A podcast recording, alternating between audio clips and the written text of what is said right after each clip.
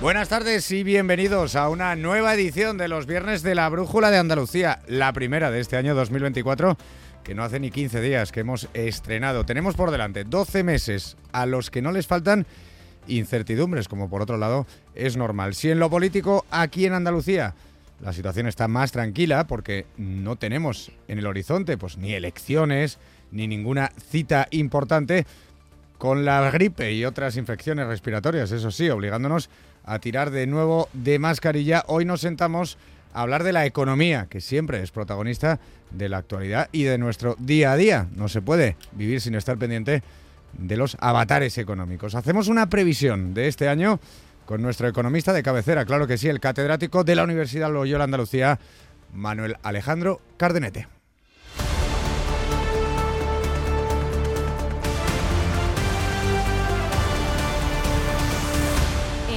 Cero, la brújula de Andalucía. Jaime Castilla.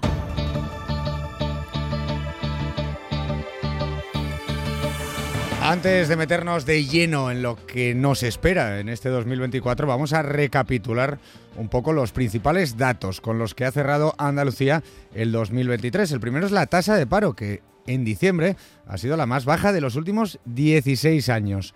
Pese a ello, son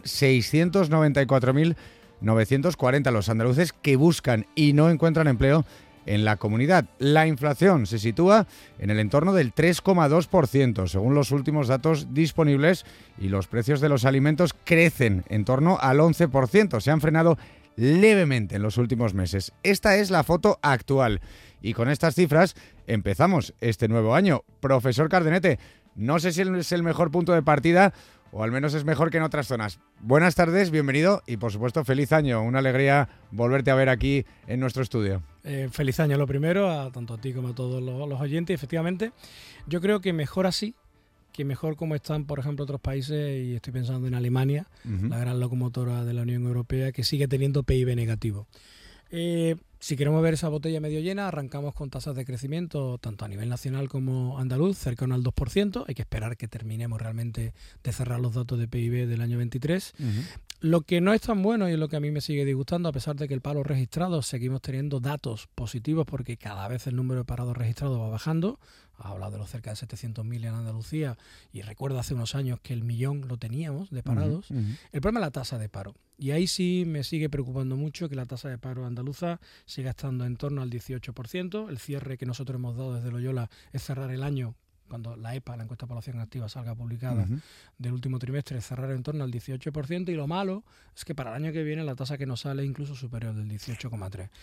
Hablo de datos ya sí cerrados por parte de la Comisión Europea. Hace dos días publicaron los datos nacionales a nivel de cada país. Y España ha pasado a Sale liderar parada, la ¿no? tabla del peor país en tasa de paro, incluso por delante de Grecia, con el 11,9%. Es decir, estamos creciendo, Andalucía y España crece por encima de la media europea, que el Banco Mundial lo está dando en el 0,6 la media, pero es insuficiente porque la tasa de paro, tanto nacional como regional, sigue estando parada, nunca mejor dicho. Es, es En el llamativo, 18 y en el 12 respectivamente. Es llamativo, eh, profesor, porque encima, bueno, pues hemos visto que efectivamente eh, España ha pasado de, de crear empleo, necesitaba unas tasas de crecimiento muy superiores, crea empleo desde hace unos años con una tasa más eh, baja de lo que era habitual, pero aún así, efectivamente, seguimos estando a la cola. ¿Qué pasa con el empleo aquí en, eh, en este país y en concreto en Andalucía, ¿no? que es verdad que es un eh, tema, digamos, ya secular, ¿no? que es, constantemente siempre es la comunidad que más tasa acumula? ¿no? Sí, la- el mercado laboral en España, yo ya me estoy atreviendo a decir que España y Andalucía nos encontramos en lo que de- denominamos los economistas la tasa natural de desempleo. ¿Eso qué Ujú. quiere decir? Quiere decir que el paro, el paro que le corresponde a la economía cuando está a pleno rendimiento de sus factores productivos. Ah, en estos momentos, países como Alemania, donde el PIB es negativo, lo acabo también de comentar, tiene una tasa de paro entre, entre, el, entre el 3 y el 5%. Es llamativo, claro. Y nosotros, en cambio, no somos capaces de pasar a una tasa de paro de un dígito. ¿Qué nos pasa? Pues siempre pongo el mismo ejemplo. Cuando a los alumnos míos les explico el mercado laboral y todas las características que puedan hacer que un mercado laboral sea muy poco flexible y tenga muchas restricciones, Andalucía y España tienen el listado completo, a saber, existencia de un salario mínimo interprofesional, más aún, un salario que sigue creciendo de forma elevada en los últimos años. Ahora están en plena negociación, de hecho, para una nueva subida. Correcto. Te- tenemos también una negociación colectiva que se hace muy difícil, muy larga y donde tiende a incrementar precisamente los salarios. Tenemos poca movilidad geográfica, poca movilidad en el mercado laboral en el sentido de oferta y demanda a nivel de formación. Quizás las universidades, y vengo del mundo universitario, no estamos dando la oferta que hace falta. La formación profesional también es no es la adecuada. Este dato es objetivo. La tasa de paro juvenil en Alemania es del 16-17%, con un 37% de inserción en formación profesional. Y en Andalucía es justamente la contraria, por ejemplo. Tenemos también restricciones con un despido que sigue siendo caro.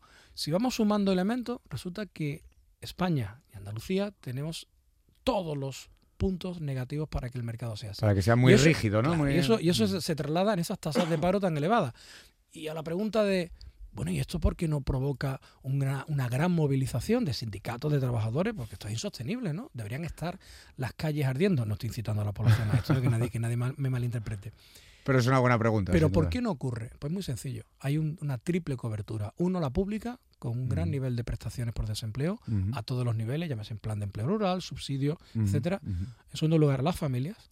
Las familias son muy importantes. Siguen siendo la, red, ¿no? Sigue siendo la gran red. Somos un país mediterráneo, latino, donde la familia sigue siendo muy importante.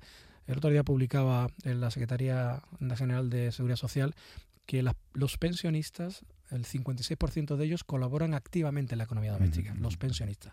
Y la tercera variable es la economía sumergida. Seguimos teniendo mucha economía sumergida, hay mucho trueque, mucho intercambio, mucho mercado negro y precisamente por donde van los tiros de la reforma del mercado laboral que quiere implementar la ministra eh, Yolanda Díaz eh, no es precisamente lo que hace falta. Me estoy, pensando en seguir subiendo el salario mínimo y también reducir el número de horas trabajadas. Y el empresario, y no olvidemos que el tejido productivo en Andalucía es de 98% pyme y micropyme, que eso quiere decir que es el empresario y un trabajador, o el empresario y dos trabajadores, si tú le tienes que ir reduciendo la jornada paulatinamente pagándole lo mismo, el empresario dirá, bueno, ¿y quién me hace el producto? Claro.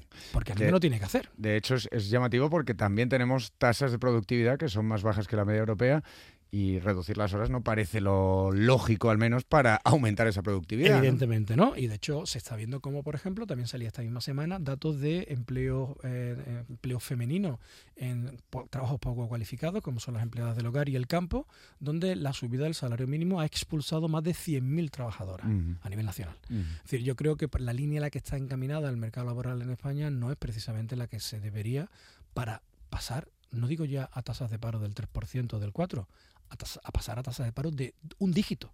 Es que tenemos el 18% aquí y el 12% a nivel nacional. Eso nadie lo puede lograr entender con crecimiento en torno al 1,5-2%. Pero es lo que tenemos. Eh, Manuel Alejandro, has mencionado las empresas, ¿no? Y a mí la verdad que me interesa porque, por ejemplo, esta semana hemos visto el anuncio de la puesta en marcha de un gran proyecto empresarial, ¿no? Que es la planta de metanol de Huelva, que sin duda es una buena noticia, va a ser la más grande de Europa, hay una inversión millonaria, ¿no? De mil millones de euros, va a crear miles de puestos de trabajo, hay más proyectos de envergadura relacionados con las energías verdes en la comunidad. Pero claro, estas son las, las grandes empresas, ¿no? las multinacionales presentes en muchos países que mm, sabemos que funcionan de una manera diferente, que tienen mucha mayor resistencia a los vaivenes de la economía. Y claro, sabemos que nuestro tejido empresarial, como acabas de mencionar, en realidad está compuesto mayoritariamente por pymes. La pregunta es, claro, viendo esa situación del mercado laboral, todos los factores que influyen, ¿cómo está la salud de nuestras empresas en este momento? Y bueno, ¿qué sectores pueden tener problemas y, ventajas? ¿no? Siempre hablamos mm, de, bueno, de, qué podemos esperar de los dos. ¿no? Habrá sectores que sufran, habrá sectores que vayan bien. ¿Cuál es el panorama? La, gran apuesta que debería hacer España es el sector de la industria. Eh, Se habla mucho, ¿no? De reindustrializar. Claro, sin desdeñar los sectores, porque tendemos aquí a, a maximizar lo negativo y lo positivo.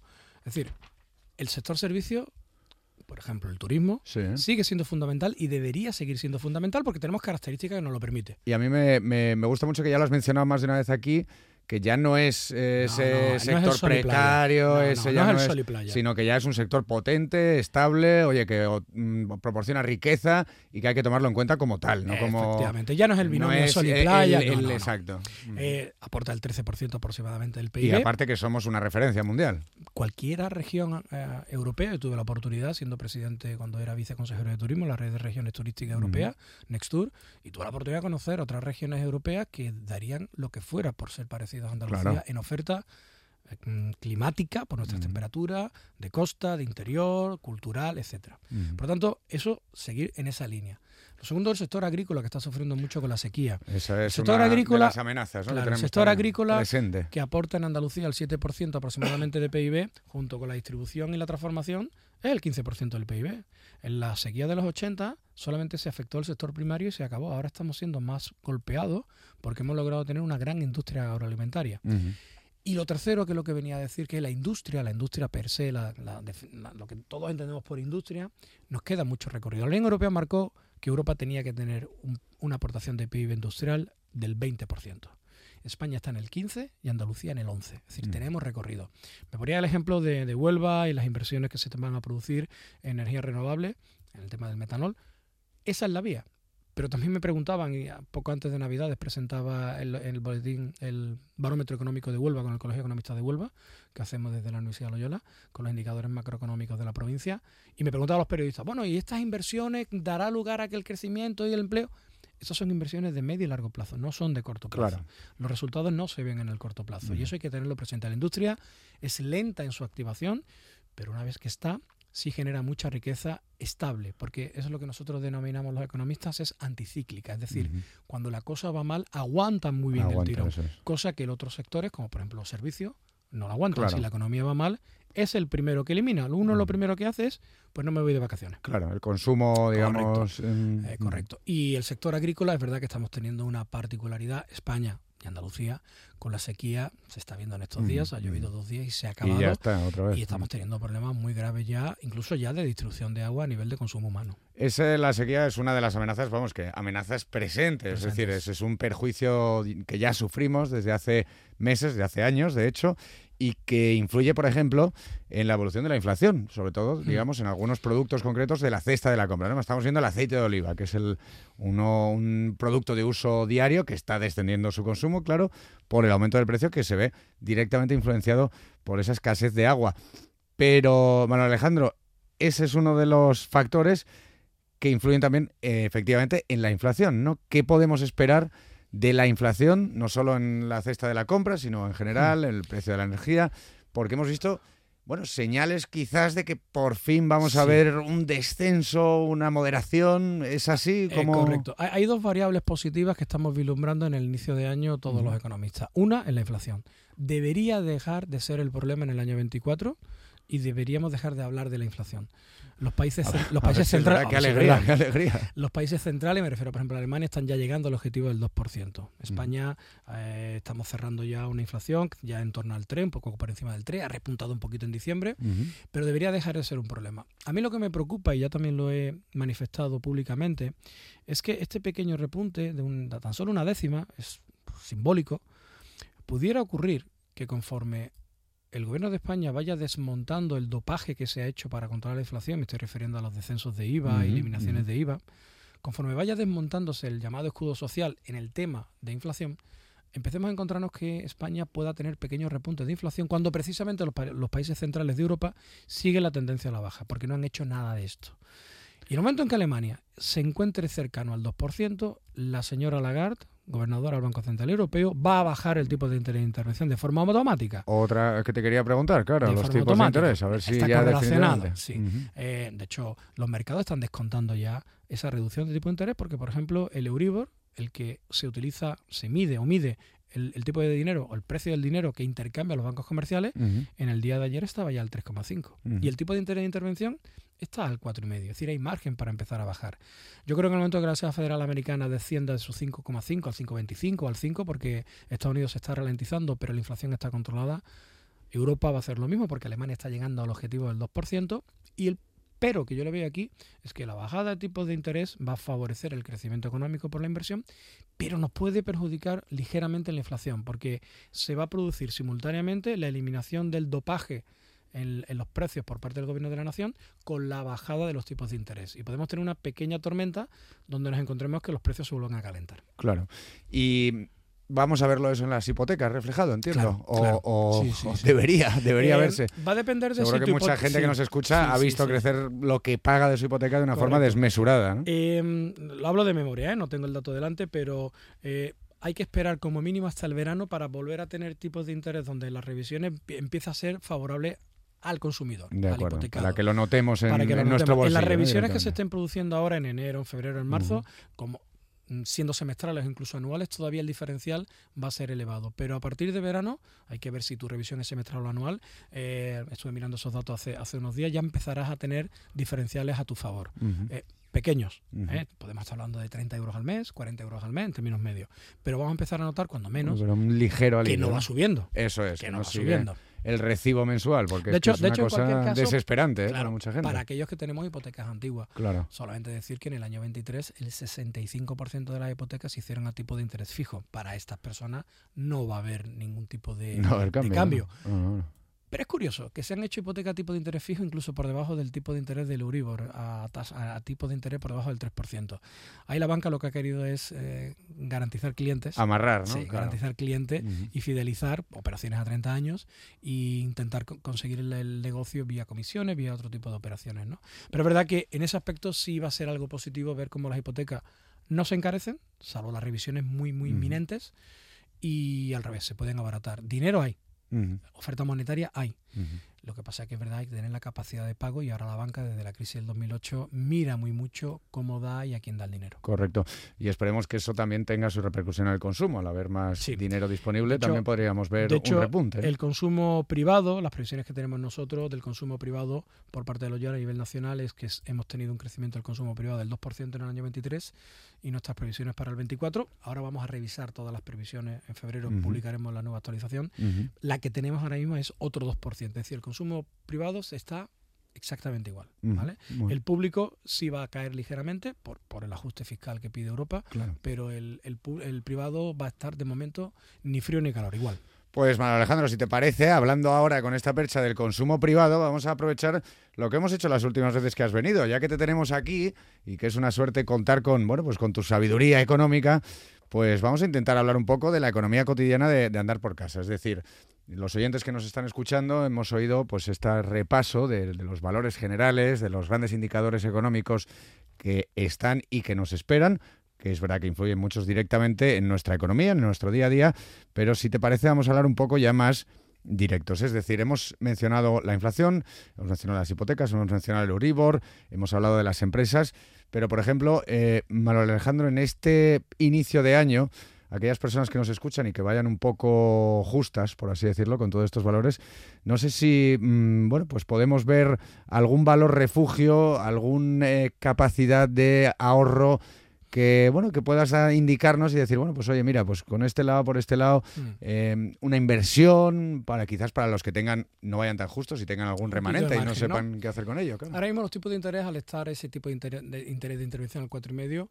y lo que se está produciendo es que ahora mismo las letras del tesoro todo lo que es eh, eh, financiación pública está interesante en el sentido de que hay una rentabilidad que hace años no la teníamos. Efectivamente llegamos a estar en el cero no efectivamente eso por un lado en este, en, este, en este contexto económico donde la economía sigue creciendo, es verdad que para el año 24 el contexto mundial es de una ralentización, pero sigue creciendo, los fondos de inversión están funcionando relativamente bien. Y después eso ya, pero eso ya para inversores muy específicos, hay un valor refugio que, se ha, que ha incrementado muchísimo su rentabilidad, que es el oro. El oro ha vuelto a ser un valor. El oro nunca, nunca falla, ¿no? Hay veces que se, se, relaja, pero ahora mismo de nuevo vuelve a ser un valor refugio. ¿eh? Con lo cual son tres tipos de operaciones, depende del tipo de, inversor que uno sea y el riesgo que quiera tener. Pues oye, eh, toma en buena nota, porque nunca está de más saberlo, porque es verdad que los valores a veces, estos indicadores, pueden marear un poco, pero oye, siempre hay donde, donde refugiarse, ¿no? Nunca mejor dicho. Pasa un pero en cualquier caso, todas estas rentabilidades que pueden estar obteniendo, dado que la inflación está siendo tan alta y ha sido tan alta, es verdad que en términos reales las rentabilidades son pequeñitas. Pero es verdad que ahora que ya la inflación se está controlando, sí puede tener sentido este tipo de inversiones. Pues nos quedamos con esto. Manuel Alejandro Cardenete, catedrático de Economía de la Universidad de Loyola y nuestro economista de cabecera aquí en la Brújula de Andalucía. Muchas gracias por estar con nosotros en este inicio de año y no nos queda más que despedirnos y hasta la próxima. Muchas gracias por estar aquí. Muchas gracias a vosotros. Hasta la próxima. Ya saben, gracias, buenas tardes. Más noticias aquí en Onda Cero.